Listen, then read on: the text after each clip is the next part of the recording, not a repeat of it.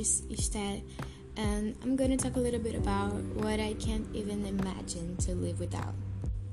So, I'll start with the basic things in anyone's life I mean, water, food, and all that human rights stuff.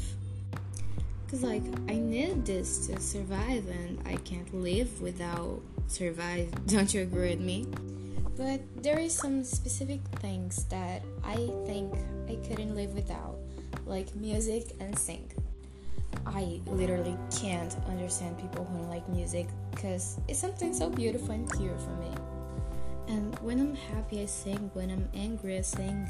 When I'm sad, I sing. The music has been in every single moment of my life. I can't live without that.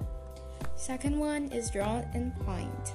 I've been doing this since that I can remember, and when my feelings overflow, that's what I do.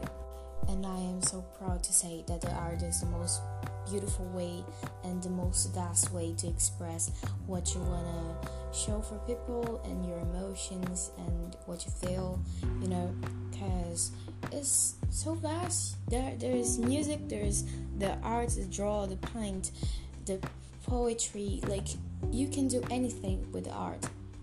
And I can't live without my God because He's my Father, He's my Savior, He's my friend, He's everything in my life, and He loved me so much, and I love Him so much. So He's the most important thing in my life. I live for Him, so I can't live without Him. And the fourth thing in this list is love, which goes with the third one because my God is love. So basic is the same thing. So that's it. Thank you so much for listening to this podcast and hope you have the greatest day you could and drink water, read the Bible and be happy. Goodbye.